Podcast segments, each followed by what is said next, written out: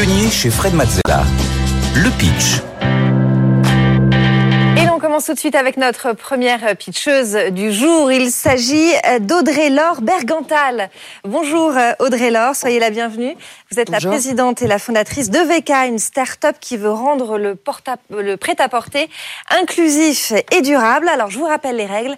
Vous avez une minute trente pour pitcher devant Fred et Eric. Suivront des questions et puis des conseils aussi.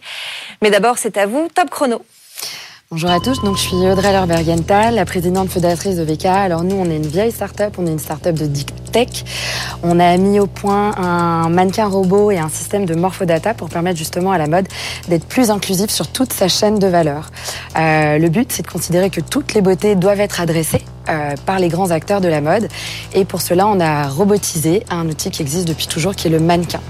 Euh, ce mannequin robotisé et ce système de data permettent à la conception, production, à la logistique et la vente de mieux adresser les marchés en remettant toutes les informations des consommateurs au cœur de leur chaîne de décision. C'est vraiment un outil qui apporte des bénéfices immédiats, qui permet de travailler mieux euh, son taillant, sa façon d'adresser toutes ses tailles, de mettre vraiment de la diversité dès la conception, de travailler à distance avec les usines. Aujourd'hui, c'est très important euh, euh, de réduire ses transports, de réduire son nombre de prototypes et de mieux gérer ses stocks en fonction de ses marchés pour vraiment aussi limiter, là encore, des transports qui ne serviraient à rien pour des produits qui n'auraient pas de consommateurs au final. Et on développe un nouvel outil pour la vente en ligne, pour la recommandation jusqu'au consommateur final. Aujourd'hui, on a une solution qui est implantée euh, euh, chez une trentaine euh, de clients et on a des robots qui, tournent bien en Europe et à l'international. Notamment aux États-Unis, on fait 60% de notre chiffre et donc on se prépare à croître aux États-Unis avec des nouveaux financeurs. on a pour but de devenir une norme d'éco-certification sur l'inclusion des produits dans chaque taille. Merci beaucoup Audrey Laure Bergantal. Fred, on commence avec tes questions. Alors c'est impressionnant que ça existe et que enfin j'imagine que ça vous a pris beaucoup de temps en conception. Beaucoup. Beaucoup. On va pas parler hein, en années hein, forcément. On peut parler en années. Oui. Une vraie start-up de deep tech industrielle, euh, plus de huit années de recherche et développement puisqu'on a mis au point un algorithme d'évolution du corps humain qui n'existait pas dans le médical et on a transformé des règles d'évolution du corps humain en mécanique robotique. Donc euh, c'était assez complexe. Alors justement, c'est euh, utilisé donc euh, aujourd'hui pour la mode, hein, enfin pour la, les créations mm. de, vêtements. Vous avez 30 clients, vous avez dit. Euh, quel est le marché? Vous, vous, pouvez avoir combien de clients? J'imagine chaque robot, du coup, c'est pas 100 euros, c'est peut-être même pas 1000 euros, c'est peut-être même pas 10 000 euros ben, pour avoir 30 clients. Donc pour que ça tourne, ça veut dire que si vous avez quelques dizaines ou même quelques centaines de clients, il faut que l'appareil soit suffisamment cher pour rembourser les années de R&D. Oui, oui, oui. Alors après, nous, on a fait un système d'abonnement. Donc on a, euh, on engage les clients sur une durée euh, de 3 mois à 36 mois. Donc ils le louent, effectivement. On a trouvé des financeurs sur la partie industrielle. Et, euh, et aujourd'hui, euh, on est sur un coût qui est, qui est, très accessible, en fait, surtout par rapport à la valeur qu'on leur apporte dès la première utilisation. Donc on commence à 2000, 3000 euros par mois. Et euh, en fonction de toutes les fonctionnalités qu'ils choisissent, ils auront euh, accès à différents services aussi, euh, tant sur la partie informatique et data que de la conduite du changement, puisqu'on a introduit quand même un une vraie nouvelle façon de, remettre euh, une approche plus customer-centric dans ces chaînes qui sont aujourd'hui quand même très verticales et déconnectées du marché. Et alors avec justement cette, euh, ce nouvel outil hein, dont les, euh, les, fabricants de vêtements peuvent disposer, vous avez, j'imagine, la nécessité aussi de faire en sorte qu'ils aient à disposition les données qui leur permettent de bien configurer ce robot pour que ça corresponde effectivement à un marché et qu'il ne joue pas avec les paramètres en faisant un corps euh, qui n'existe pas. Exactement. Euh, J'imagine. Donc combien il y a de paramètres pour euh, régler le, le, robot et comment vous faites pour récupérer justement toutes les données qui vont permettre à, bah, à vos clients de correctement configurer les robots et de ne pas faire des habits qui correspondent à personne? Très bonne question. Alors déjà, nous, on a étudié euh, pendant cinq années euh, le corps humain et on a accédé aux données de nos premiers clients. On a mis au point notre solution avec des groupes comme Chanel, Etam, Nike, Adidas, donc des leaders mondiaux où on a accédé à des bases de données assez importantes sur les populations. Donc nous, on a vu que les populations pouvaient se découper en morphotypes. Donc euh, dans chaque taille, en fait, on peut avoir la même taille mais pas la même forme de corps. Donc nous, on arrive avec tout ce savoir dans les logiciels et les robots où on leur apprend déjà cette nouvelle méthode d'aller plus loin que la taille. Et après, on se connecte. Euh, donc ça, c'est l'étape qu'on va développer euh, avec le financement qu'on est en train de mettre en place à l'international. Parce qu'aujourd'hui, les clients nous demandent de passer en cloud et justement de se connecter à tout ce qui est logiciel de caisse, euh, suivi, enfin tout leurs ERP, PLM, etc., pour qu'on aille récupérer beaucoup plus de données sur, sur ces sujets et, et être capable d'analyser toutes les causes de retour d'un vendu et spécificités de marché. Très bien. Eric, on passe à tes remarques sur le pitch d'Audrey Laure. Audrey Laure, bravo. Merci. C'est gentil. Merci. Et puis, je trouve que c'est un projet formidable et important. Euh, qu'est-ce qu'on peut faire pour que le pitch soit encore meilleur? Je pense qu'il y a plusieurs petits détails. Oui. Il y en a un, c'est que tu parles un peu vite. Oui, c'est vrai. Tu connais très très bien ton sujet. Ça fait un bout de temps que tu le fais, nous as-tu dit. Et du coup, il est très clair dans ton cerveau. Euh, moins euh, derrière la caméra, il y a des gens qui n'en ont jamais entendu parler. Donc, ça va un peu vite. C'est vrai, c'est un défaut que j'ai. En plus, avec des termes techniques, parce que des fois, c'est morphodata, oui, robot, oui, oui, euh, deep tech, euh, enfin, il y a tout. Quoi. Non, vous avez raison. Le deuxième sujet, c'est que je pense qu'il y a une petite inversion au démarrage. Le démarrage est fondamental, c'est la locomotive de ton pitch, c'est vraiment ce qui va te mettre sur les bons rails. Tu commences par le quoi, et puis tu arrives au pourquoi. Le pourquoi, c'est ce qui donne le sens, c'est ce qui nous intéresse. C'est ce qui fait que ton projet est très important. Ton, pourquoi, c'est l'inclusivité. C'est mm. le fait de dire que toutes les beautés ont droit à avoir leur mode. Mm. C'est ce droit-là que tu défends. Oui, oui, c'est vrai. Et en fait, ça, c'est ton drapeau. Mm. Et puisque c'est ton drapeau, il faut tout de suite le mettre devant pour qu'on voit de quelle bataille il s'agit. Ok. Quand tu auras fait ça, tu vas me dire qu'au service de ce combat, tu as fait un robot qui intègre les règles du corps pour en faire de la mécanique robotique mais je sais pourquoi je t'écoute. Je sais pourquoi j'ai envie d'en savoir plus. Mm. Voilà, ça, ça va vraiment changer. C'est vraiment rien. Hein. Tu fais juste comme ça et ça change tout. C'est vrai. Après, euh, c'est bien quand tu arrives à dire aujourd'hui où tu en es, mais si je puis me permettre, tu es un peu cachotière. Tu nous dis que tu es en train de lever de l'argent. Euh, on a entendu des mots comme Chanel, euh, des choses intéressantes. Et puis tu nous dis nos robots tournent bien. Et puis il y en a aux États-Unis où je ne je me souviens plus. Mais on a envie de savoir combien.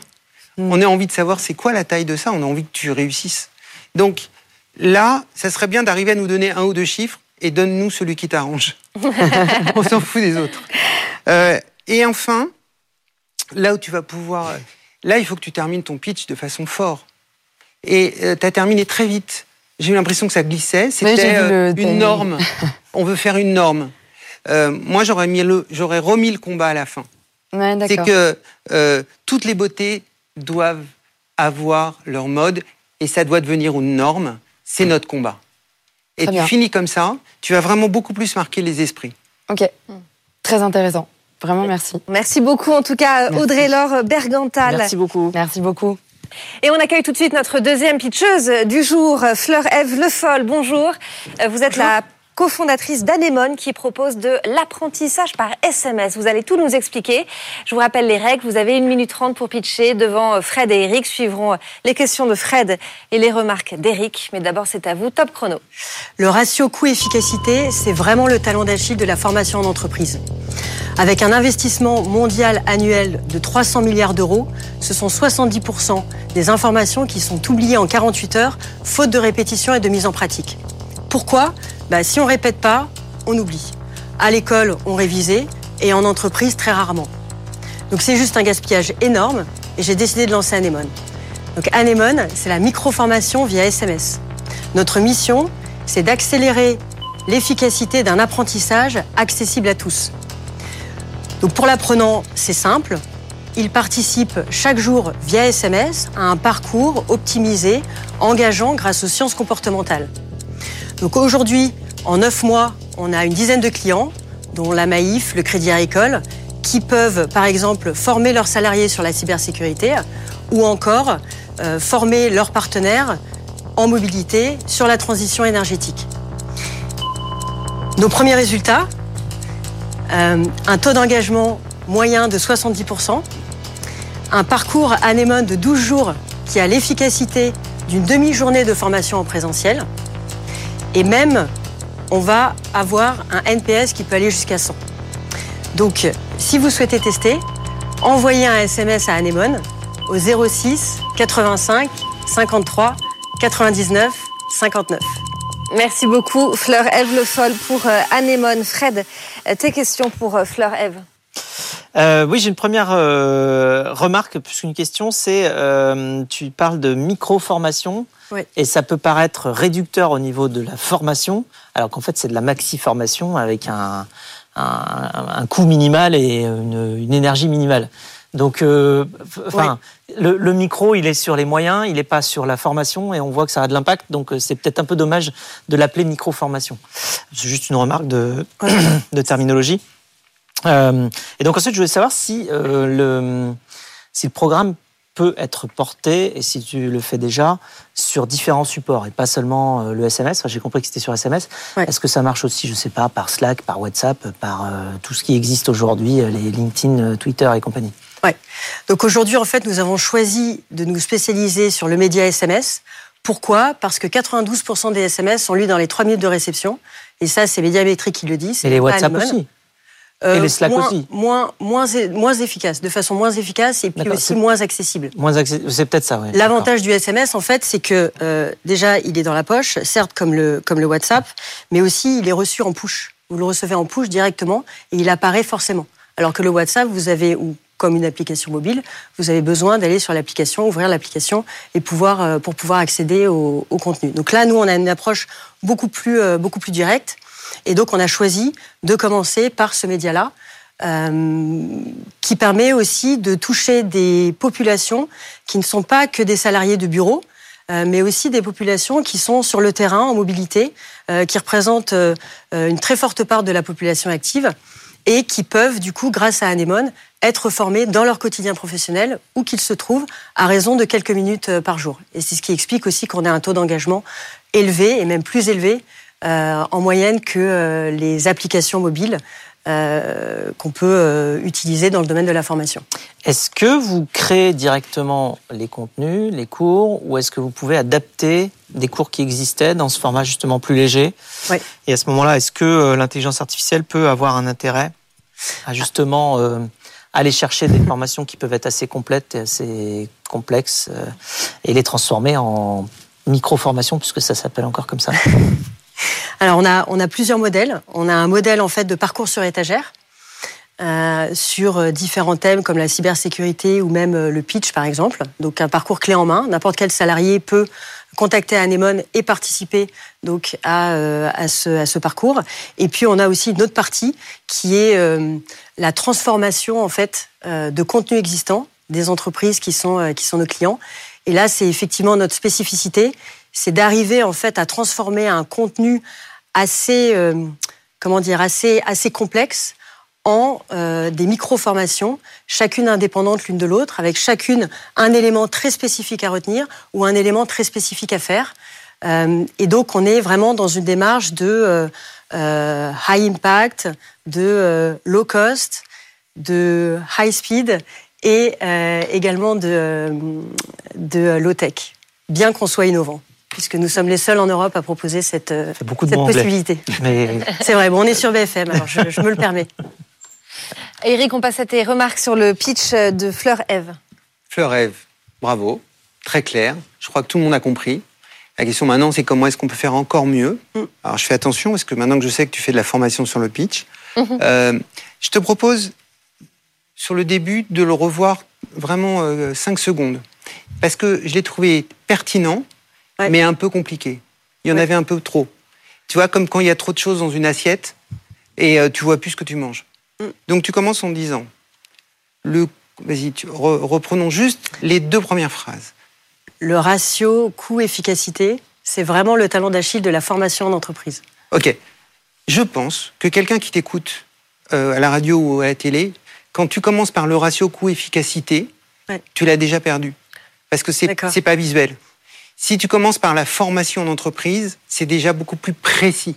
Ok. Et ensuite, je pense même qu'on peut s'en passer parce que juste après, tu parles des 70% que les gens oublient. Tout à fait. Et ça nous suffit. Donc si tu dis, en termes de formation en entreprise, 70% de ce que les apprenants apprennent est oublié dans la journée même, 48 heures, quand même. dans les 48 heures, ouais. Ah ouais, ouais. J'ai- suivi aussi. N'exagère pas, Eric. Ok, vous savez que j'exagère toujours. C'est ce qui me caractérise. Mais donc, si tu Ouais, veux, dans les j'entends. 48 heures, Tout à fait. Et là, en fait, tu vois, tu as simplifié le schéma et en termes cognitifs, c'est beaucoup plus simple Mm. à intégrer. Donc ça, c'était bien, mais euh, je pense que ça sera encore mieux la prochaine fois. Deuxièmement, c'est pas mal quand, quand tu arrives en disant c'est pour ça qu'on a, qu'on a créé euh, Anémone. Mais le c'est pour ça, il lui manque un petit peu une courroie de transmission. C'est-à-dire que tu dis le problème, le problème de la durabilité, Mm. d'accord? Et en fait, ce que tu aurais pu mettre juste avant, c'est juste un petit pont narratif, c'est comment faire pour faire en sorte que les gens reçoivent quelque chose tous les jours pendant plusieurs jours. Et ben en fait, on s'est dit le SMS, c'est la solution parfaite. C'est là-dessus qu'on a créé Anémone. Et hop, tu vois. Tu amènes Anémone et il est déjà dans son écran et il brille. Mm. Et après, le dernier point, très bien les chiffres, super. Et puis tu finis avec l'histoire du SMS, euh, ce qu'on appelle, pardon pour l'anglicisme euh, de plus, un call to action. Euh, Un appel à l'action. un appel à l'action, très bien, merci, maître. Euh, bon, ça c'est très bien. J'espère que tu vas avoir plein d'appels et que ça va cartonner. Bravo en tout cas. C'est la première Merci. fois que quelqu'un donne un 06 euh, Oui. cette émission. C'est là. vrai. Enfin, Ouais, ça, euh, bon, ça va pleuvoir. hein. Là, maintenant, faut être prêt. Il faut mettre les serveurs en face. Hein. bien. Ouais, ouais, non, c'est bon. je- on, va, on va pumper le, le serveur. Merci beaucoup Fleur. Eve. Le Foll, je rappelle que vous êtes la cofondatrice de Anémone.